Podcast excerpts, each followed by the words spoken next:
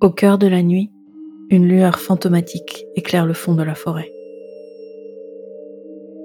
Vous n'avez aucune idée de l'origine de cette lumière que vous avez envie de qualifier de solaire.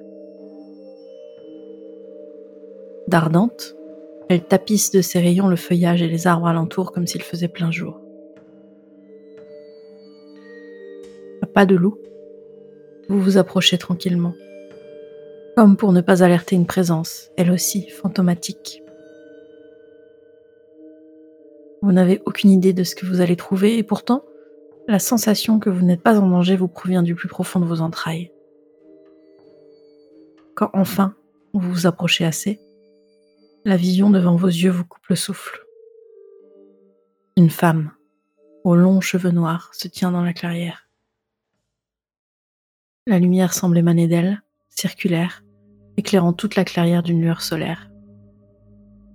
Autour d'elle, des tisserandes s'affairent à un ouvrage dont la complexité dépasse de loin vos capacités simplement humaines.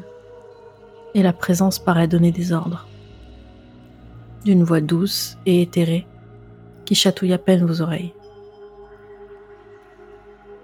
Personne ne vous a remarqué et vous en profitez pour continuer votre observation en silence dans les forêts.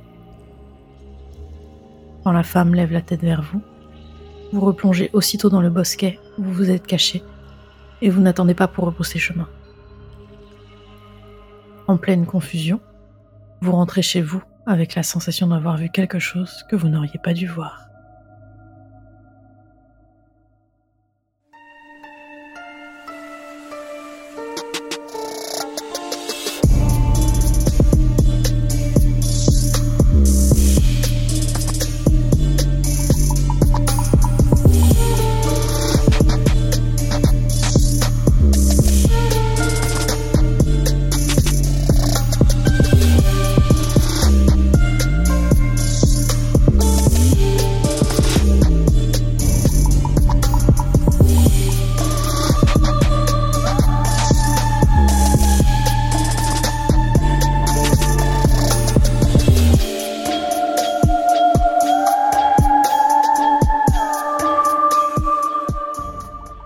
Bonjour.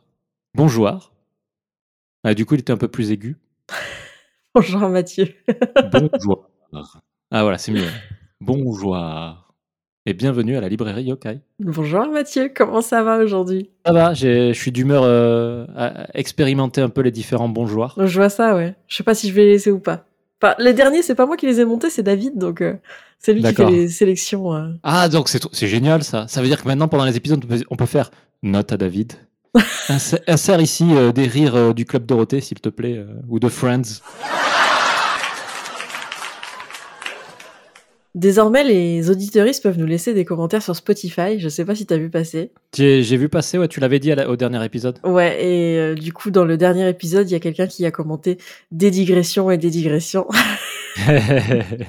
et je ne sais toujours pas si c'est euh, si c'est euh, positif ou négatif, mais je pense que c'est notre marque de fabrique malheureusement. Donc les digressions font partie euh, intégrante du conducteur de la librairie Yokai. Ah, moi, je suis assez fier de moi parce que j'ai réussi à en mettre dans la Gazette. Oui, di- double digression d'ailleurs. Ça, une double. La, la prochaine, j'essaie une triple, mais euh, Et ce c'est mois-ci, c'est tout un art, quoi. tu nous as parlé du Daluma. C'est ça, Et d'ailleurs, qu'il est sympa. D'ailleurs, d'ailleurs, pour celles qui seraient intéressées par la Gazette mais qui se diraient mince, j'ai manqué les anciens numéros, sachez que tout est disponible sur le Patreon. Donc, si vous souscrivez maintenant, vous pouvez lire toutes les anciennes Gazettes et vous pouvez même commander euh, l'exemplaire papier des anciennes Gazettes si jamais ça vous dit.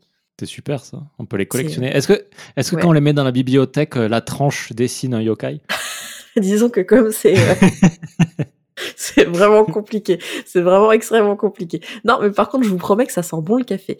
Et puis euh, et puis oui, oui, tu disais il y en a qui les collectionnent, hein, euh, qui, qui sont avides entre guillemets d'avoir tous les numéros, ça fait super chaud au cœur.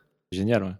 Parmi les petites news de ce mois-ci, le tarot des Camille et Yokai est également en prolongation. Donc si jamais vous avez raté le coche et que vous êtes intéressé par un exemplaire du tarot des Camille et Yokai, vous pouvez toujours le précommander. Je rappelle que c'est le projet que je fais avec Jennifer, du coup la maman Yokai. Parce qu'apparemment, il y a un truc que les gens ont vraiment pas compris, ceux qui n'ont pas encore baqué. C'est pour ça que, que, que- que j'en parle. C'est que euh, si vous a- vous baquez pas le projet maintenant, y a pas, po- c'est pas parce que le projet euh, est, est réussi Mm. qu'après vous pourrez acheter un jeu. En fait, c'est en backant que vous pouvez acquérir le jeu, mais après, une fois que le projet est fini, il n'y a pas des jeux en rap, quoi. Il va être produit que le nombre de jeux commandés. C'est ça, c'est des précommandes en fait du jeu. Donc si jamais vous êtes intéressé, c'est maintenant jusqu'au 18 juin. Donc il vous reste à peu près une dizaine de jours au moment où l'épisode sort pour commander votre votre exemplaire en fait du tarot des Camilles. Ok. Là, il me semble que ouais, il y a une centaine de jeux faits, quoi. C'est quand même une centaine d'exemplaires, c'est super collector. Quoi. Ça 130, va valoir beaucoup d'argent plus tard. Et on a quand même 67 personnes qui sont intéressées et qui l'ont pas encore commandé. Donc ouais, 132 jeux qui vont sortir, ce sera de l'ultra collector. Bah ouais, 132 dans, sur 8 milliards d'êtres humains, quand même un sacré privilège quoi. Yes, yes. Et puis et puis voilà pour les petites nouvelles qu'il y avait à dire avant avant cet épisode où, où on s'était manifestement mal compris.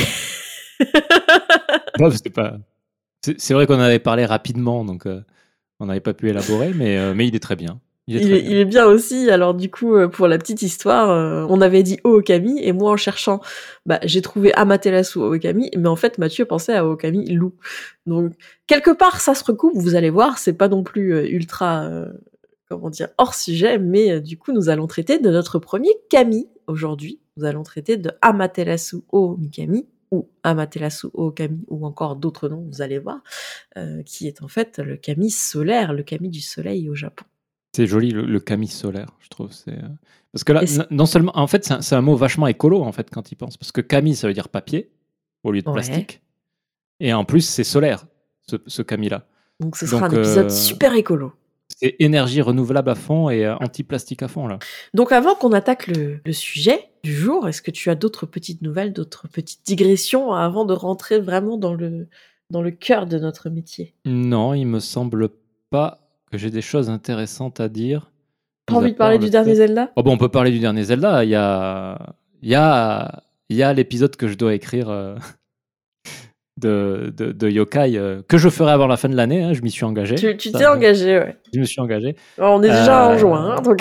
Ouais, ouais, je sais. Mais attends, eh, petit à petit, là, je me suis mis à écrire pour la Gazette. Donc ça y est, là, les, rotules des bras sont, sont chaudes, là. Et donc je vais pouvoir me mhm. mettre à une écriture un peu plus dense. Ok. Donc sur les Kologu, sur les. Ouais, c'est des sortes de, de Kodama, quoi. De Kodama, de petits Kodama, ouais. C'est un, des sujets. D'ailleurs, n'hésitez pas à faire vos demandes de sujets. Là, on a eu une demande et je pense que on avait dit Kielin, tu sais, le mois prochain. Mais on nous a demandé Hanako-san et je me disais que ce serait sympa de faire un petit peu euh, un, un, yokai un peu plus moderne. Ça fait longtemps qu'on n'a pas traité de quelque chose d'un petit peu plus moderne. Hanako-san, on en avait parlé rapidement. Hein. On en a parlé rapidement, mais on n'a pas dédié un épisode encore euh, complet à, à, cette légende. Euh, donc ça, ça fait partie des demandes et on nous a demandé autre chose. Je vais chercher ça dans mes notes. J'avais écrit, la, en parlant d'écriture, j'avais écrit la nouvelle de Hanako euh, San euh, au Halloween qu'on avait fait. Yes, exactement. Il y a très longtemps, si je me souviens bien. On nous a demandé Hinotama aussi. D'accord. Donc Hinotama, ce sont les petites euh, flammes qui sont en fait des âmes. Hmm. C'est une, catégorie de yokai en fait. Donc ça peut être intéressant à traiter également. Mais oui, ce Zelda, pour, pour, pour revenir à ce que tu disais, ce Zelda est, bah, est très bien, quoi, comme, le, comme le, précédent. Et ça permet de se relaxer quand on y joue.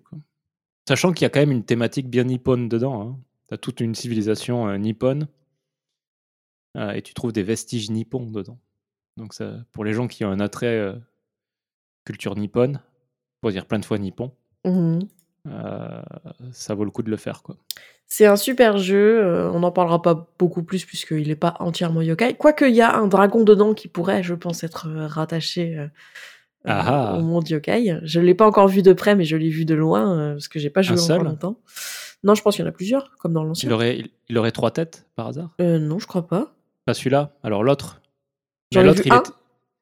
Y a, y a, enfin, moi, pour l'instant, j'ai vu deux types de dragons, ceux à trois têtes et euh, les autres plus euh, type chinois. J'ai vu les dragons chinois, moi. Mais ceux-là, ils étaient dans le 1 déjà. Oui, ils étaient déjà dans le 1. Mais du coup, hmm. ça, ça peut être, je pense, rattaché au monde yokai. Alors, de là à faire un épisode dédié à Zelda sur les Yoko dans Zelda, ça pourrait être intéressant euh, aussi. Puisque les, les gobelins sont des sortes d'Oni, finalement. C'est vrai. C'est vrai que c'est des sortes d'Oni, ouais. Pour YouTube, Allez. ça pourrait être intéressant. Je dis Épisode spécial spécial euh, yokai et entité euh, surnaturelle de Zelda. du coup, t'as les Il y aurait du boulot dans tous les Zelda qu'il y a. Je pense qu'il y a de quoi, euh, il y a de quoi faire. T'as les fées, t'as Excalibur, t'as Brocéliande. Donc là, on part sur de, du Celt. En vrai, ça pourrait être hyper intéressant. Mais je vois plus ça adapté à YouTube que sur le podcast. Serait-ce le premier épisode YouTube de... Peut-être, peut-être un épisode hyper dense mais qui serait euh, hyper intéressant. Allez, trêve de digression. Euh, est-ce qu'on plongerait pas dans le sujet du jour? C'est parti, plongeons dedans. 10 minutes de, digression, c'est pas mal. On, est parti pour le yokai du jour. Le yokai du jour, donc qui est plutôt un kami, mais on vous l'a dit, nous on traite le yokai au sens très large du terme, donc nous allons intégrer ce kami euh, au panthéon des yokai. Amaterasu, Amaterasu, je vous l'ai dit, c'est la divinité solaire. Elle est la sœur de Tsukuyomi et de Susanoo, mais elle aurait, je crois que je l'ai noté un petit peu plus loin, mais je crois que c'est 14 frères et sœurs, donc c'est une grande famille quand même. Hein. Les kami au Japon, euh, c'est quand même des grandes familles en général. Parmi les divinités du panthéon japonais, elle est la plus connue et la plus vénérée à ce jour, grâce à son influence qui est ultra positive, faut le dire, dans des domaines assez essentiels. Peut-être un petit peu moins aujourd'hui, on va y revenir, mais à l'époque en tout cas, Edo entre autres, hyper essentiel, euh, notamment lié à l'abondance matérielle, l'énergie vitale et l'énergie solaire évidemment, puisqu'on parle du soleil. Elle est née, selon la légende, de l'œil gauche d'Izanagi, qui serait son père, Izanami serait sa mère. On reviendra un petit peu plus tard sur la légende en détail. Côté représentation, elle est souvent représentée avec un vêtement blanc à doublure rouge, donc une espèce de, kimono, pas tout à fait, mais euh, plutôt type euh, un peu robe euh, chinoise traditionnelle, j'ai l'impression. Mmh tu sais, qui tombe sur les épaules un peu comme comme une grande veste. Elle porte de longs cheveux noirs qui sont défaits et qui euh, flottent un petit peu puisque on est sur une divinité, donc euh, un petit peu quelque chose de, de divin justement. C'est grâce à ces pouvoirs que nous avons aujourd'hui accès aux champs de riz, de blé, au tissage et au verre à soie. Donc je vous le disais, c'est peut-être pas considéré comme vraiment essentiel aujourd'hui, quoique c'est discutable, mais à l'époque, euh, l'époque Edo, etc., c'était vraiment des choses qui étaient vraiment essentielles à la vie de tous les jours. Sur le drapeau du Japon, on la retrouve sous forme d'un symbole rond, avec du coup ce soleil qui est un peu rouge. Donc le, rond rouge qu'on retrouve aujourd'hui serait le symbole d'Amaterasu. Tu, euh, dans tes recherches, tu, es tombé sur euh, Inari? Non, bizarrement le blé, par exemple, euh, c'est souvent lié à Inari aussi. ouais, J'étais curieux, euh, curieux, de savoir la différence. C'est, ça peut être Inali, un sujet euh, qu'on peut noter pour plus tard, effectivement. Mais en fait, c'est, c'est que Amaterasu l'a découvert.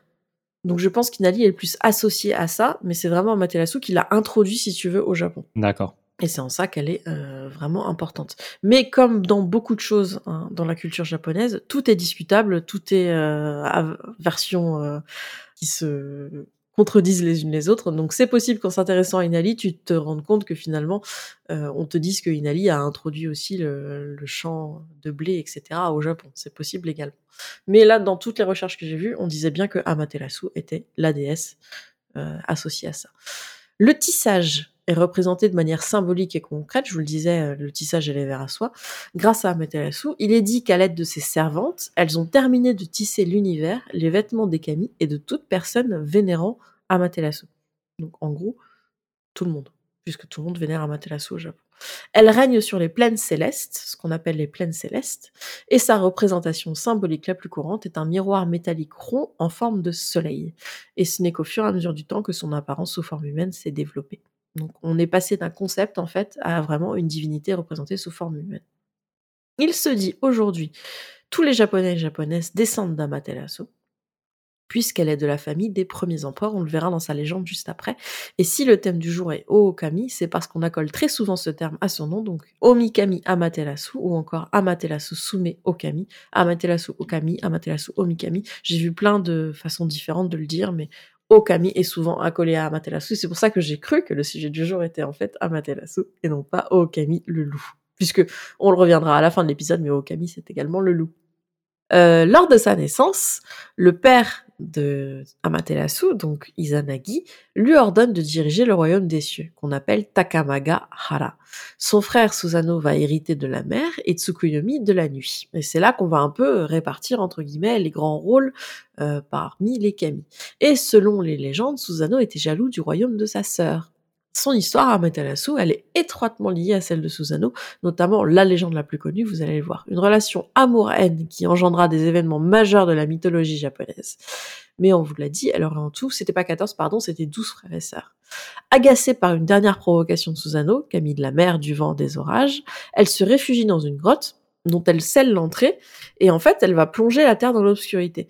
Et alors, ça craint, un peu en mode euh, ça m'a fait penser à la lune rouge dans Zelda. j'ai vu j'ai vu ton, commentaire ça m'a fait rire la lune rouge dans Zelda en fait apparemment ça craint parce que non seulement il fait noir mais du coup les les mauvais yoko euh, comment dire les ténèbres etc vont régner sur la terre donc euh, ça va ça va pousser un peu les gens à à essayer absolument de faire sortir Amaterasu de sa grotte pour un peu régler tout ça. Et alors comment il l'a énervé Amaterasu? Il a jeté le cadavre d'un cheval blanc dans sa salle de tissage apparemment, ça l'a outrée tellement qu'elle est partie se planquer dans sa grotte. Le Panthéon est alors désespéré. Comment faire sortir la divinité de la grotte pour bénéficier à nouveau du soleil et de sa lumière? Eh bien, la divinité de la gaieté de l'aube, Amano Uzume, va se mettre à danser devant la caverne, au milieu des 8 millions de kami qui sont rassemblés pour trouver une solution. Au cours de sa danse, et alors là, les versions diffèrent un peu, mais selon la légende que j'ai vue le plus, au cours de la danse, elle va dévoiler son corps, puisque un petit peu euh, désinhibée, entre guillemets, par ce qu'elle est en train de faire, et une exclamation s'échappe alors de la foule. Tout le monde se dit Waouh, waouh, qu'est-ce qui se passe?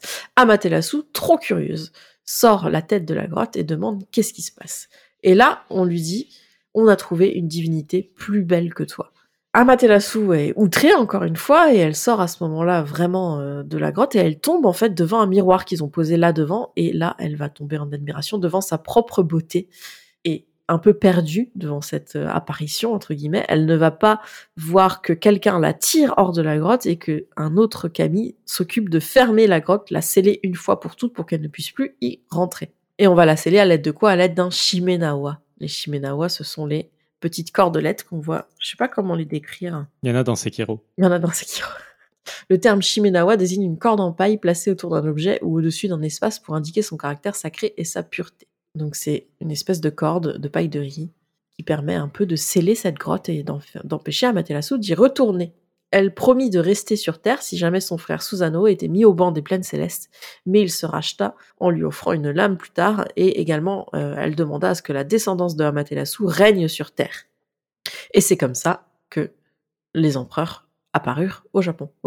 L'histoire que tu viens de raconter, euh, j'étais tombé, je l'avais lu il y, a, un moment sur un site euh, d'un maître, je sais pas si on dit un maître, en tout cas en français, d'un pratiquant qui fait du rakugo. J'étais en train de faire des recherches pour les symboles. Et en gros, ils expliquaient que cette légende, on peut la trouver dans le Kojiki et aussi dans le Nihon Shoki, les annales chroniques du Japon. Et, euh, et en gros, euh, cette danse-là, euh, il appelle la danse d'Amenozume. et, et, et c'est de là que viendrait finalement de la déformation de ce mot au japonais ancien, que, que, que, que viendrait la définition des arts de quatre arts traditionnels dont le rakugo en fait. Ah euh, Donc j'avais trouvé ça intéressant. C'est hyper intéressant. Euh, je peux t'envoyer le d'ailleurs. Ouais, je veux bien. Euh, mais cette légende-là, c'est peut-être la plus connue par rapport à Amaterasu parce que c'est elle qui a amené en fait le soleil sur Terre. Enfin, le soleil était déjà là, mais du coup, le, le fait que elle reste là, qu'elle ne puisse plus retourner dans sa grotte, c'est grâce, euh, grâce à cette légende, et notamment au fait qu'il y ait 8 millions de kami. Et c'est là qu'on se dit, 8 millions, c'est quoi par rapport à la population du Japon? Bah c'est, 160 millions, la population du Japon, peut-être un peu 125. moins. Euh, pardon, 125. 125 millions, donc 8 millions, c'est quand même pas mal hein, en termes de, de pourcentage. Tokyo, tu as une trentaine de millions à Tokyo. Donc euh, voilà. Donc euh, donc voilà. En fouillant un peu, j'ai trouvé en fait un résumé de l'histoire, euh, notamment d'Amaterasu et sur la façon dont, en fait elle va amener sa descendance sur Terre. Je l'ai trouvé sur le site worldhistory.com. Je vais vous lire le résumé parce que je le trouve vraiment très très bon. Mais je vous encourage à aller faire un tour sur le site parce qu'il y a pas mal de choses aussi intéressantes autour. Le fils d'Amaterasu, Amano Oshiho Mimi, fut prié par sa mère de régner sur le royaume terrestre. Donc c'est ça qu'elle avait demandé, c'est que son fils aille sur le royaume euh, terrestre pour pouvoir peupler et que sa descendance règne sur la terre. Cependant, lorsqu'il se trouva sur Amano Hashidate, qui est très connu comme endroit, le pont qui reliait le ciel à la terre, et qu'il vit le désordre qui régnait parmi les divinités terrestres, il refusa le rôle tant il était irrité. Amaterasu demande alors l'avis de Takami Musubi, dont vous avez entendu parler si vous suivez le tarot des Kami Yokai, puisqu'on en parle de cette divinité-là, qui est pas très connue pour le coup, et un conseil de tous les dieux fut convoqué. La décision de ce conseil fut d'envoyer Amano Hoki sur Terre pour évaluer correctement la situation. Cependant, après une période de trois ans, il n'y avait toujours pas de nouvelles d'Amano Hoki et un second conseil fut convoqué. Cette fois, les dieux envoyèrent Amewaka Hiko, armé de son arc divin et de ses flèches, mais lui aussi s'avéra être un envoyé peu fiable lorsqu'il fut distrait par Shira Teruhime, la fille de Hoho Kuni Nushi qui l'épousa, si bien qu'il oublia complètement sa mission initiale. C'est hyper complexe. C'est pour ça que j'ai pas essayé de faire un résumé du résumé, parce que franchement, ça part dans tous les sens. Euh, après huit ans sans nouvelles, les dieux envoyèrent finalement le faisant Nanaki Me pour retrouver Amewaka Hiko. Ce dernier, en voyant le faisant, prit l'oiseau pour un mauvais présage et abattit rapidement la pauvre créature sur place avec une de ses flèches. Cependant, comme la flèche était divine, elle traversa le faisant malchanceux et monta directement au ciel, atterrissant au pied de Takami Musubi. Donc on, retourne au début de la légende avec Takami Musubi. Le dieu, sans doute guère impressionné, s'empressa de renvoyer la flèche sur terre où elle atterrit malheureusement dans la poitrine d'Ame Wakahiko et la tua sur le coup. Donc pendant toute cette histoire, on n'a toujours pas euh, commencé à, peupler la Terre. Hein. Donc ces événements nécessitèrent la convocation d'un troisième Conseil des dieux, et il fut décidé d'envoyer Takemi Kazuchi, le dieu du tonnerre, et Futsunushi, le dieu du feu, armés de leur épée pour négocier avec Orokuninushi, le souverain terrestre, donc qui est euh, le père de Shi Teruhime, dont on a parlé avant, euh, et le persuader de la sagesse de reconnaître la prétention d'Amaterasu à la souveraineté sur la terre comme sur le ciel. Donc en fait, ce qu'on comprend en lisant cette histoire, c'est que en gros, la terre était déjà peuplée par euh, des gens qu'on considère comme des sauvages, visiblement, euh, parmi les plaines terrestres, et que Amaterasu voulait en fait reprendre le contrôle de la terre en envoyant ses propres descendants. Oho Kuninushi, donc le dirigeant de la Terre, naturellement réticent à céder son pouvoir sans faire d'histoire, consulta ses deux fils. Le fils aîné Koto Shironushi conseilla à son père de céder pacifiquement, mais son fils cadet Takemi Nakata conseilla la résistance. Donc on a un résistant et un qui dit OK. Ce dernier combattit alors impudemment Takemi Kazuchi, qui est donc le dieu du tonnerre, mais il n'était pas de taille face au dieu du tonnerre et fut facilement vaincu.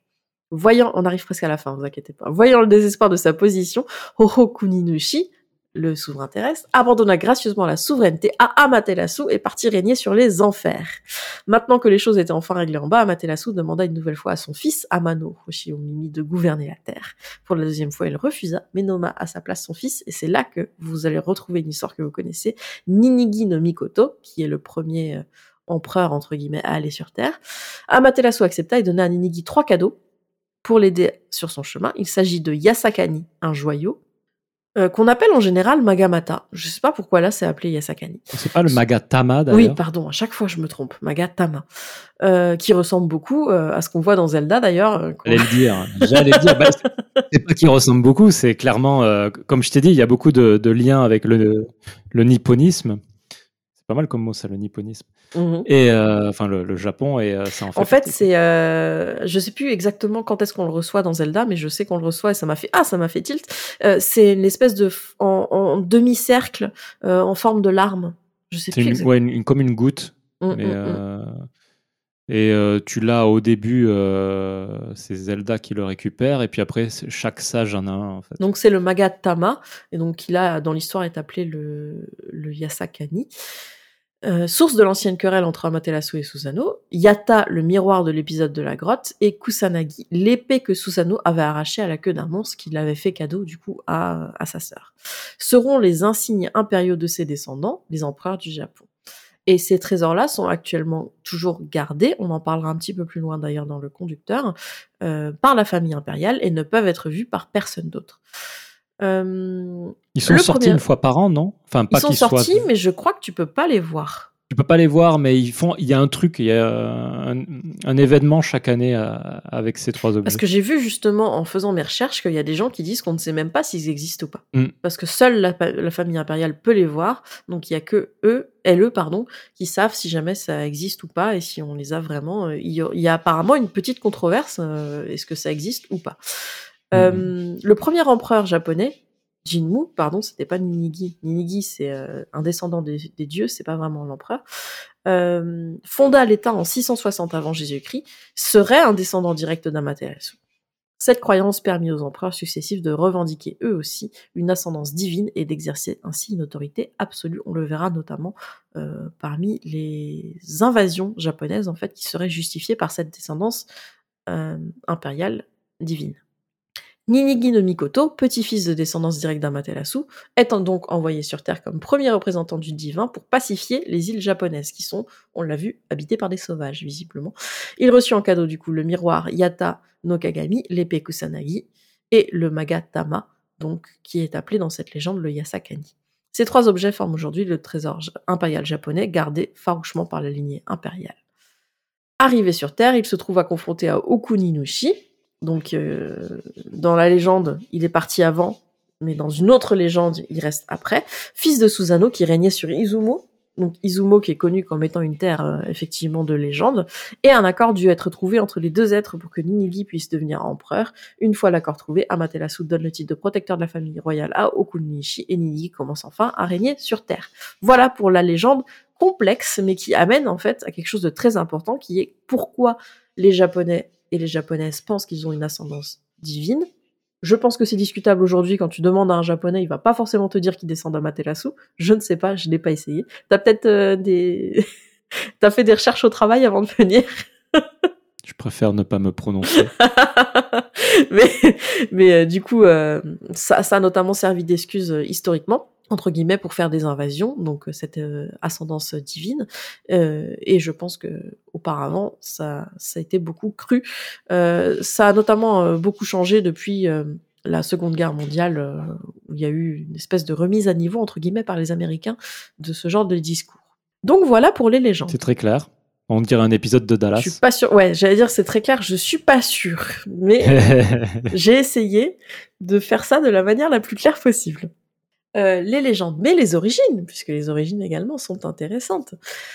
Tu en parlais tout à l'heure, le Kojiki et le Nihon Shoki sont hyper importants. On évoque la déesse solaire dans ces ouvrages. Qu'est-ce que c'est? Ce sont les mythes fondateurs en fait. Donc le Kojiki est un recueil de mythes fondateurs du Japon. Le Nihon Shoki lui aussi relate les origines du Japon et ils sont euh, beaucoup utilisés en histoire. Ils décrivent tous deux comment la famille impériale est d'origine divine et ils ont inspiré les fondements du shintoïsme qui est donc la religion entre guillemets très endémique au Japon. Et il y a d'ailleurs une légère différence entre les deux légendes. Vous l'avez vu euh, sur les légendes juste avant, hein, mais il y a déjà des, des différences. Dans le Nihon Shoki, Amaterasu naît d'une fratrie de quatre enfants, quatre enfants, pardon, dont un mort-né juste après la création du Japon par Izanami et Izanagi. Dans le Kojiki, elle naît de l'œil gauche d'Izanagi quand celui-ci revient du monde des morts. Il revient du monde des morts parce que Izanami, justement, euh, était là-bas, il avait été la chercher. c'est une autre histoire, on en reviendra peut-être dans un autre épisode, qui est un peu complexe aussi. c'est un peu comme Orphée. Ouais, c'est très très similaire euh, au mythe d'Orphée pour celles euh, qui le connaîtraient. Euh, aujourd'hui, Amaterasu, elle est vénérée au sanctuaire Ise Jingu sous le nom de la légende Amaiwaya, par exemple. Est-ce que tu as déjà été à Ise Jingu, je pense? Non, il faut que j'y aille. C'est vrai? Tu vois, ce matin, ce matin, tu vois, j'étais aux toilettes et je me suis dit, quand même, j'ai visité que les endroits touristiques, très touristiques du Japon, Kansai, machin. Mais finalement, les endroits un peu moins touristiques ou un peu plus euh, iconiques, j'y suis jamais allé. Il faudra un jour. Hein. Jingu, c'est un très très bel endroit. Bah, je sais, je sais. Bah, c'est ça, hein, quand tu viens au Japon pour travailler, t'as pas le temps de voyager, hein, malheureusement. Il faut prendre le temps. Il faut prendre le temps. Mm. Un jour, on le fera, avant que le Japon soit détruit par le Big One. Ce sanctuaire, le sanctuaire d'Issé, il est situé dans la ville d'Issé et il ne comprend pas moins que 125 pardon, sanctuaires orchestrés autour de ce qu'on appelle le Naiku, qui lui est consacré à Amaterasu. La superficie de Issé, de manière générale, est équivalente au celle du centre de Paris. C'est vraiment énorme. Avant d'être transporté dans ce sanctuaire, Amaterasu a été vénéré par les empereurs dans le palais impérial, donc directement euh, dans le palais. Et il y a 2000 ans, en fait, la princesse Yamato Hime no Mikoto, elle a eu une révélation, celle qu'Amaterasu devait se trouver à Ise, et le sanctuaire fut alors déplacé. Le Naiku est considéré comme le lieu le plus vénéré du Japon de nos jours, car par extension, Amaterasu est considéré comme la divinité protectrice des Japonais et des Japonaises. On y trouve une représentation de la déesse sous la forme d'un miroir, le Yata no Kagami, qui est lui inaccessible bien sûr au public. Dans le Geku, qui est pas loin du Naiku, on trouve une autre divinité, Toyo Keno Omikami, qui a été installée ici il y a 1500 ans en tant que fournisseur des repas d'Amaterasu. Parce qu'il faudrait pas se laisser crever de faim quand même. Ah, quand même hein. Donc, il assure, ce dieu, les récoltes abondantes. Il est le gardien de notre bien-être par les trois éléments essentiels que sont les vêtements, la nourriture et le logement. Et là, on revient un petit peu avec les vêtements, la nourriture, effectivement, à Amaterasu. Ce sanctuaire d'Isejingu, il est surtout connu pour sa tradition spéciale, celle d'être déconstruit et reconstruit tous les 20 ans. C'est pas l'intégralité hein, du sanctuaire qui fait la superficie de Paris, hein. c'est seulement le Naiku, le pont Ujibashi et quelques autres structures importantes du sanctuaire. Et ce, c'est une tradition qui est instaurée depuis le 5e siècle. Donc pas mal de temps quand même. Ça doit être embêtant si tu veux le visiter. Quoi. Euh, si t'arrives pendant la reconstruction? Ouais. Mmh, mmh, mmh, en plus, j'imagine qu'ils reconstruisent pas tout en même temps, donc ça doit être tout le temps en reconstruction. La fois où j'y suis allé, il y avait effectivement des reconstructions. Après, tu, dois toujours avoir un endroit du, du, complexe qui est en reconstruction. Qui est au moins en reconstruction. Après, c'est pas avec des vieilles bâches, machin. C'est des trucs traditionnels avec du bois euh, qui vient de tout le Japon, etc. c'est euh, comme ils savent si bien le faire. Hein. Euh, il existe plusieurs petites controverses, entre guillemets, par exemple, quelle est la forme réelle de Amaterasu? Il existe de nombreuses théories sur sa véritable forme originelle. Est-ce qu'elle serait un soleil, littéralement? Est-ce qu'elle serait une déesse lumière? Ou des lumières de manière générale, contrôle-t-elle le Soleil? Il n'existe pas de réponse définitive à ces questions, tant et si bien qu'on différencie toujours l'astre solaire d'Amaterasu. Donc le Soleil n'est pas Amaterasu, elle est la divinité solaire qui représente le Soleil, mais le Soleil est un, astre à part entière en fait. Donc les deux ne sont pas mélangés. Je sais pas si c'est clair ce que je dis. Si, si, si. Elle représente le symbole, quoi. Ouais, c'est ça, exactement. Euh, il existe même une théorie qui nous dit qu'Amaterasu était en fait une noble Miko du sanctuaire qui servait la déesse du soleil. Donc elle serait pas la déesse solaire, en fait. Amaterasu serait déjà une représentation de la déesse solaire qui est une représentation du soleil. Selon Shinobu Orikuchi, Takami Musubi no Kami serait en fait la divinité solaire, qui serait une entité séparée, et la Miko Amaterasu ne serait qu'une représentation spirituelle de cette déesse solaire. Fusionnée dans le temps, elle ne formerait plus qu'une.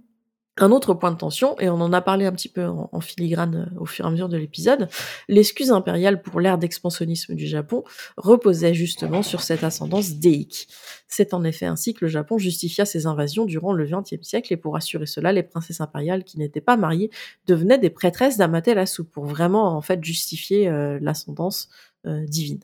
L'empereur était à l'époque considéré comme un dieu vivant, littéralement, un peu comme le roi Soleil a pu être considéré comme un envoyé du, de Dieu, pardon, liant intrinsèquement la politique et la religion au plus haut niveau de l'État.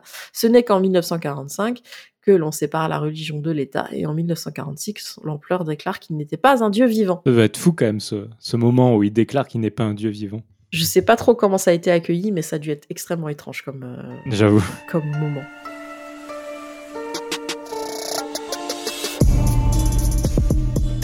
Et on va pouvoir passer à la pop culture.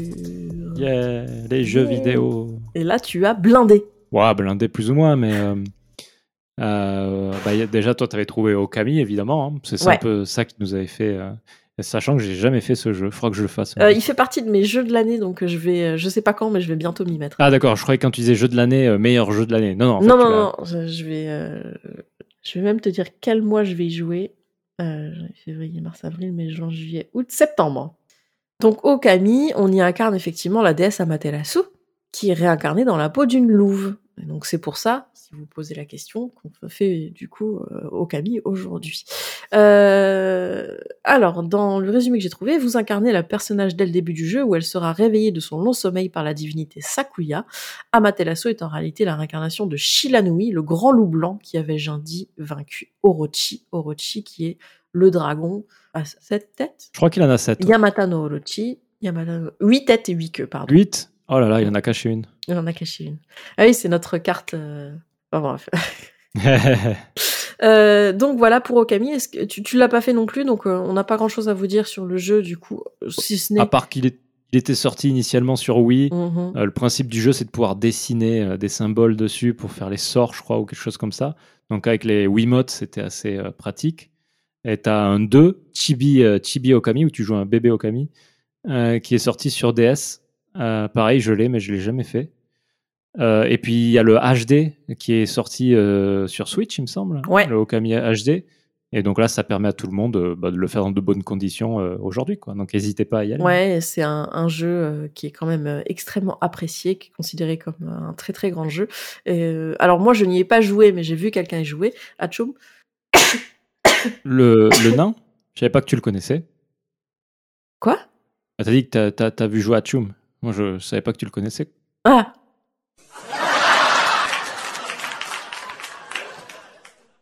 Euh, j'ai vu quelqu'un y jouer euh, et euh, je le trouvais déjà graphiquement il est magnifique. Ouais. Et il, a quelque chose de très reposant aussi en fait à jouer. Et du coup, bon malheureusement entre guillemets. Enfin non, en fait, le, le lore, il y a beaucoup de yoko, etc. Donc, je pense que quand on y jouera, on vous en parlera pas mal parce que ouais. Euh, parce qu'il a l'air vraiment euh, intéressant à, à faire et qu'il y a beaucoup en fait de folklore japonais qui se retrouvent dedans. Tous les gens que je connais qui ont joué ont adoré. Euh, pour, compléter ce que tu dis, la, la DA en fait c'est un peu sous forme d'estampe japonaise en fait. C'est pour ça qu'il est magnifique. Il y a un côté encre. C'est ça. Et la structure du jeu en fait, si vous vous demandez quel genre de jeu c'est, bah, c'est un Zelda-like tout simplement. Voilà. Donc voilà pour Okami. Je te laisse enchaîner sur les autres jeux. Il faut savoir que ce jeu-là, Okami, c'est un jeu qui est fait par Capcom. Et euh, forcément, euh, Capcom a une, autre série de jeux qui s'appelle. Enfin, non, c'est pas Capcom en plus. Si, si c'est Capcom. Non, parce que je vois Marvel, donc j'ai je, j'ai un doute. La fatigue fait, faisant, faisant que. Mais tu as Marvel, Marvel versus Capcom qui est un jeu de combat, donc le troisième du nom, dans lequel il y a des personnages de Marvel qui affrontent des personnages de Capcom. Ben, ils ont mis Okami jouable. Donc, euh, même si c'est pas le héros principal du jeu, vous pouvez jouer à Materasu sous forme de Okami dans Marvel versus Capcom et fighter des Marveliens. Donc, euh, je sais pas quel personnage de Marvel il y a, il y a de jouables, mais il doit sûrement y avoir Iron Man et compagnie. Quoi. Spider-Man. Euh, si vous en avez marre du soft power américain, jouez à ce jeu, prenez Amaterasu et allez botter le cul à tous ces euh, super-héros qu'on en a marre de les voir au cinéma. parce que ce matin, j'étais au cinéma, il y avait encore des, des, des, trailers de, de, Flash, de machin, de chouette. C'est fatigant, c'est tout le temps la même chose. Quoi. Voilà je vais me faire des amis. C'était le, le rant de monsieur sur. Parfait. Euh, mais mais c'est ouf, hein, parce qu'il y a trois ans, c'est encore un effet Covid, je suis sûr. Il y a trois ans, j'adorais hein, les, les, les, films mhm. de super-héros. Mais maintenant, ça m'a fatigué. Quoi. Il n'y a, que Doctor, Doctor Strange que j'aime regarder encore. Mais, euh, mais c'est vraiment tout. Ensuite, alors vu qu'on a parlé de toute la légende autour de Amaterasu, je me suis permis de mettre Final Fantasy XIV, mhm. euh, qui a dont le DLC, euh, un DLC ou extension, je sais pas comment on dit pour un MMO, euh, Stormblood, euh, qui a une connotation très japonaise. vous allez évoluer dans un lore japonais, en gros, pas pas que, mais beaucoup. la capitale de cette extension, c'est Doma, c'est clairement une ville en, temps de Matsuri avec des, des des lanternes partout. Enfin voilà, c'est l'imaginaire japonais tel qu'on peut l'avoir. Et il se trouve que euh, euh, deux primordiaux qui sont des, des, boss, on va dire, dans le jeu, euh, on a Susano. D'ailleurs, la musique, le thème musical de Susano, c'est le thème musical d'introduction de Mensetsu actuellement, qu'il faudra que je change parce que c'est peut-être pas très légal d'utiliser comme ça de la musique. Il faut que j'appelle David bah ouais, il attend. je, lui ai dit que tu le recontacterais, il attend. Alors, je, n'ai qu'une parole, c'est juste qu'elle est lente. mais, euh, mais je n'ai pas oublié. Je n'ai pas oublié. Euh, et donc, il y a Susano et il y a aussi Tsukuyomi. Voilà, vous pouvez affronter ces deux, ces deux êtres liés à, à, Materasu. Ensuite, bon, bah, j'avais mis Zelda euh, pour le ouais, Magatama. Le Magatama. Et puis il y a peut-être d'autres choses. Du coup, pareil, hein, quand on avancera un peu dans le jeu, on vous fera peut-être un petit récap entre guillemets des, des trucs Yoko euh, qu'on trouvera. C'est ça. Ensuite, euh, on parlait de Okami comme étant un, jeu euh, fortement lié au lore nippon. un deuxième jeu qu'on a déjà mentionné quelques fois, que personnellement je n'ai pas fait non plus, qu'il faut que je fasse parce que c'est pour, pour nous en tant que librairie yokai, je pense qu'il est indispensable. c'est Muramasa The Demon Blade, qui est un jeu de VanillaWare donc euh, esthétiquement, pareil, la DA, elle est, elle est fantastique, c'est magnifique. Euh, et ça se passe euh, dans, un Japon médiéval fantasmé avec des, yokai de partout. Hein. Il y a un kitsune, il y a... et il me semble que Amaterasu est, mentionné à un moment en fait. C'est pour ça que j'ai mis ce jeu-là. Mais j'avais envie de le mentionner pour pour son son background qui, qui est qui est pile poil dans, dans, dans le, thème de la librairie yokai. Enfin, il y, en a, y en a plein d'autres, hein, mais j'ai mis les principaux. Persona 4 Golden, qui était ressorti sur Vita. Et maintenant, je crois qu'il y est sur PC ou sur. je ne sais pas sur les consoles, mais en tout cas sur PC, il doit y être. Euh, y a donc dans Persona, le principe c'est que vous jouez des personnages, euh, des héros qui peuvent être accompagnés d'une persona, qui est une sorte de Pokémon, euh, si je dois vraiment vulgariser. Euh, chaque héros en a un principal et après vous pouvez en attraper et les fusionner pour en avoir des nouveaux en fait. Et il se trouve que l'héroïne Yukiko Amagi de Persona 4 Golden, en fait, son persona principal, c'est Amaterasu. Voilà. Mhm. Le héros, c'est euh, euh, Izanagi. J'ai peur de l'avoir mal prononcé. Mais... Euh. Non, non, Izanagi, c'est ça. Enfin, à moins que ce soit Izanami, mais Izanami, c'est. non, c'est Guy. Il me semble que c'est Guy, si je me, me trompe pas. Donc voilà, Persona 4 Golden, qui est en termes de, de, principaux assez lié au, au, au, Kojiki, au lore, au lore japonais. Alors que par exemple, le Persona 5 est plus lié à, euh, la, thématique du vol dans Arsène Lupin, etc.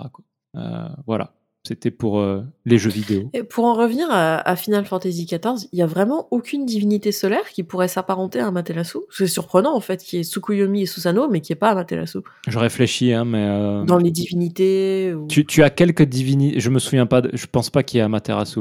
Tu as, tu as, en fait, Tsukuyomi, c'est la dernière divinité que tu bats. D'accord. Euh, elle n'était pas dans le jeu de. En fait, euh, la façon dont se déroule Final Fantasy XIV, c'est que tu as le jeu qui sort, tu as une fin, euh, tu as le contenu d'un coup qui sort du DLC, tu as la fin, et après, tous les, tous les 3-4 mois, pendant 2-3 ans, ils vont rajouter du contenu jusqu'à arriver à une deuxième fin euh, fin fin, et après il passe à l'extension suivante. Et en fait, dans mes souvenirs, Tsukuyomi, c'était vraiment la dernière démon, enfin démon euh, primordiaux, ça s'appelle des primordiaux dans, le, dans Final Fantasy XIV, la dernière euh, on va dire, que tu devais battre avant la fin de l'extension. Donc il me semble pas qu'il y ait eu Amaterasu. Dans cette extension, il y avait à la fois du lore japonais et puis du lore hindou aussi. Donc tu as mm, mm, quelques mm. divinités indiennes contre lesquelles tu te bats. Euh, mais Amaterasu, non, pas ma. Non, je me souviens pas qui. Non, c'est surprenant quand même. À moins qu'il se bah, le réserve pour une autre. Euh. C'est possible, c'est possible. Après, je me trompe peut-être, hein, euh, mais ça, ça, remonte à cette extension. C'était avant que j'ai bébé yokai, hein, donc c'est il y a très très longtemps. Je tape, on sait jamais. Alors, elle existe dans les Final Fantasy. Oui, dans les Final Fantasy, oui, soit sous forme d'armes, soit ça, oui, c'est pas étonnant. apparemment, dans FF7, dans Dissidia, entre autres. D'accord ça peut faire sens vu que tu as la divinité de la lumière et la divinité du, du chaos. Yes. Donc ça, c'était pour les jeux vidéo, pour les trucs principaux, entre guillemets, que, Mathieu ou que j'ai trouvé. Euh, en animé manga, il y en a un qui est très connu euh, dans Naruto, euh, puisque c'est les fameuses attaques de dingue que Itachi Uchiwa peut faire dans le, entre guillemets, le Mangekyo Sharingan, de niveau le plus élevé de, de la pupille, du coup, Sharingan, qui est assez connu, hein, je pense qu'il n'y a pas, il y a pas trop à l'expliquer. Elle permet d'utiliser trois techniques surpuissantes qui sont effectivement Amaterasu, Tsukuyomi et Susanoo. Alors tu vois, c'est marrant parce que, alors c'est peut-être dans le Naruto Boruto après, ce deux souvenirs et pourtant je l'ai lu l'année dernière. Hein. C'est Susanoo. Mais je me souviens pas d'Amaterasu de Tsukuyomi. Alors du coup, d'après ce que, ce que j'ai trouvé comme info, euh, le, le, truc Amaterasu, alors après, il y a manga et animé. Ah ouais, peut-être. Euh, Amaterasu serait le ninjutsu capable de créer des flammes noires, capable de tout ah, brûler. D'accord, ok, ouais, c'est cette, technique-là qu'il appelle comme ça. Ok, ok, ok. Euh, donc les flammes noires capables de tout brûler, y compris des matières résistantes comme le Gamaguchi Shibari no Jutsu, qui est une technique de Jiraiya. Et donc il y a deux autres techniques que seraient Susanoo et Tsukuyomi. Susanoo, c'est la plus euh, la plus impressionnante dans le sens où, en fait, tu as, Susano qui apparaît vraiment euh, en être géant, donc ça fait un peu comme un mecha, si tu veux, mhm. euh, euh, puis qui se bat avec comme ça, quoi. Et j'ai également trouvé dans la série Overlord, qui est assez connue, je crois, euh, qui a pas mal marché ces dernières années, Amaterasu et Tsukuyomi, c'est une paire. Donc Amaterasu, on le rappelle, c'est la soleil et Tsukuyomi, c'est la lune. Donc effectivement, ça marche par paire. Une paire de dagues qui ont appartenu à Nishiki Enlai, un des neuf membres fondateurs d'Ains All Gone, dans du coup le manga ou l'animé Overlord. Et euh, j'ai pas trouvé grand chose d'autre. C'est d'ailleurs très surprenant, mais euh, d'habitude je trouve des musiques, je trouve euh, des stickers, je trouve des choses comme ça. Là, franchement, j'ai vraiment pas trouvé grand chose. Alors, est-ce que c'est parce que le terme est tellement important que du coup les résultats sont noyés un peu dans la masse, ou est-ce que c'est parce qu'effectivement Amaterasu n'inspire pas autant que je l'aurais cru. Euh, je ne sais pas exactement, mais j'ai pas trouvé grand chose en, en produits dérivés entre guillemets issus de Amaterasu. Un manga, je pense qu'on peut on peut citer euh, Noragami. Hein. Euh, Noragami parce qu'on parle notamment de la fameuse légende de la caverne. Je pense que c'est à ça, que tu penses. Mm. Bah, il y a ça, et puis je pense que Amaterasu, elle est mentionnée, et puis tu as plein de divinités dedans euh, qui sont mentionnées régulièrement. Plein de divinités qui sont mentionnées. On parle surtout des sept divinités du bonheur en particulier, euh, mais on parle par exemple des plaines célestes, ça se passe dans les plaines célestes. Euh, la, la grotte est utilisée en fait pour sceller un, un espèce de sort, donc il y a pas mal de choses. Nolagami, de toute façon, c'est un gros conseil. Hein. Euh, Piquet Édition nous avait envoyé les, les tomes, et c'est vraiment un gros gros conseil pour vous, euh, notamment au niveau du lore, surtout au niveau des kami, plus qu'au niveau des yoko. Mais c'est hyper intéressant, hyper dense. Moi, il y a tout, tout, on en parlait tout à l'heure, mais l'enfer euh, y est représenté. Il y a la déesse de l'enfer aussi. On parle en particulier d'Izanagi et Izanami. Je suis pas sûr mm. qu'on parle beaucoup d'Amaterasu en fait. Bah, je sais pas. Encore une fois, ça fait longtemps que je l'ai lu, donc mon cerveau le tord peut-être, mais j'avais l'impression que Amaterasu c'était un peu le big boss qui était mentionné mais qu'on voyait jamais quoi. après je, je me trompe peut-être. Plus importante des dieux existants. C'est ça. À, chaque fois qu'ils en parlent, ils ont une certaine crainte, mais euh, mais on la voit jamais. Mais après, je, pareil, c'est peut-être mon cerveau qui fantasme, hein, c'est les souvenirs que j'en ai. Mais du coup, je pense que c'est pour ça que les recherches ont été compliquées, c'est que comme euh, toutes les légendes qui sont rapport à Amaterasu sont hyper importantes, les résultats étaient souvent euh, un peu noyés dans la masse, entre guillemets. Hmm. Euh, mais par contre, pour aller plus loin, on peut vous en parler un peu, puisque euh, il y a quelque chose qui est très important et qui est assez unique au Japon. Euh, c'est que la divinité du soleil est représentée par une femme et non pas par un homme. Et en fait, dans la plupart plupart hein, des religions, des mythologies, etc., le soleil est en général une divinité plutôt masculine. Il y a, y a d'autres exceptions, notamment le soleil est féminin en allemand, c'est Daisone, je crois, c'est Daisone, on va me corriger, je pense, parce que mon, allemand euh, s'arrête à au CE2. Hmm. euh, J'en ai pas refait depuis. Dans la mythologie nordique, euh, on a Sol, la déesse du soleil, et son frère Mani, le dieu de la lune. Donc, effectivement, voilà, féminine. Ouais. J'allais te parler d'eux, justement. Ok. Et Avec les loups qui essaient de, de, la manger. Ah, ok. Si tu connais, vas-y. Non, non, non, c'est juste. Je sais même pas si, c'est un rapport avec, euh, avec Sol, mais tu sais, lors, du Ragnarok, normalement, tu as, les loups qui vont essayer de manger euh, la lune et le soleil, si, je me souviens bien. Mm-hmm. Et, euh, mais je sais même pas si le soleil dans le Ragnarok, c'est censé être Sol exactement, ou si c'est encore une autre interprétation. Donc, ok. Mais du coup, ça serait partie en tout cas des rares exceptions où le soleil serait effectivement féminin et la lune serait masculine. Puisque en général, c'est plutôt l'inverse. On pense notamment à Ra, Apollon, Hélios ou pour les Aztèques par exemple, Huitzilopochtli, je pense. Euh, qui seraient du coup des divinités masculines euh, à l'inverse. On suppose par contre que le symbole du soleil c'est assez universel, euh, source de vie, rythme circadien, jour, lumière, souvent symbole du divin de manière générale comme par exemple avec le roi soleil, avec également un côté négatif qui est associé à l'aveuglement ou à la brûlure puisque quand on regarde le soleil en face ça se passe en général pas très bien, on ne peut pas du coup le regarder en face et il est associé à une forme de vérité qu'il faut affronter autres ou qu'on ne peut pas accéder, par exemple. Opposition effectivement à la Lune qui reflète sa lumière et qui règne sur son opposé qui est la nuit. Ça c'est pour les symboliques du Soleil. Ouais, j'ai vérifié. hein. Sol est poursuivi par le loup Skoll et finira par l'attraper. Il finira par l'attraper. Voilà. Donc voilà pour cet épisode. Du coup, Mani, c'est un homme? C'est son frère. C'est son frère. Donc voilà, la Lune est vraiment masculine alors. La Lune est vraiment masculine et le Soleil est féminin, ce qui est du coup une des rares exceptions avec le Japon. C'est cool. Le Japon, n'oublions pas, euh, le, pays du soleil levant, donc c'est l'origine. Ouais, je l'avais vu aussi cité dans les, dans les références entre guillemets. Donc euh, non seulement c'est la déesse du soleil, mais c'est la bosse des déesses du soleil. Ça, et puis on la retrouve sur le drapeau, donc c'est vraiment, on vous l'a dit, hein, hyper vénérée, hyper importante encore aujourd'hui. Euh, je pense que c'est un épisode qu'on aurait dû peut-être faire avant, je me dis, parce que pas, ça, fait partie des mythes fondateurs finalement du Japon. Mais ça reste un kami, on n'osait pas, on n'osait pas oui, on n'osait pas trop aller dans le domaine des kami. Maintenant c'est fait, on a fait une incursion, donc on ne reviendra plus, on fera peut-être d'autres kami. Maintenant qu'on a fait Amaterasu, on est un peu obligé de faire euh, Susano et Tsukuyomi à un moment. Hein. Ah mais Susano Susano avec bah, les deux. De toute façon, je, je, les aime beaucoup. Je pense qu'on les fera ensemble. Bah ouais. On aura la petite fratrie. Tout le monde sera, sera là présent. Ça va être sympa. Et eh bien voilà. Je pense qu'on arrive gentiment à la fin de cet épisode. Il semblerait, on n'a pas trop digressé du coup. Non, ça a été, on a été hein. assez sérieux. Hein. Ah, c'est complexe hein, comme histoire. C'était euh, un peu dense, euh, c'est vrai. C'est pour ça que je propose Nakosan pour le mois prochain pour avoir quelque chose d'un peu plus léger. Ouais. Mais du coup, moi, entre ça, euh, d'autres recherches et puis un manga érotique que je suis en train de lire, là, j'ai trop envie de lire le Kojiki, quoi. J'en peux plus. T'as envie de sérieux. C'est peut-être pour ça que t'as été sérieux aujourd'hui. T'as envie de sérieux. Bah, j'ai découvert un manga érotique. Euh, ça s'appelle Love Instruction. Et en mhm. gros, c'est. Euh, comment, comment résumer ça? C'est une nana qui étudie le Kojiki et qui utilise son neveu. Parce qu'apparemment, dans le Kojiki, t'as un gars qui sort avec 14. Euh, qui prend le cœur, littéralement. Qui prend, enfin, pas, pas qui prend le cœur physiquement, mais c'est comme ça qu'ils disent, qui, qui fait tomber amoureux de lui 14 nanas. Je ne sais pas mhm. si c'est vrai.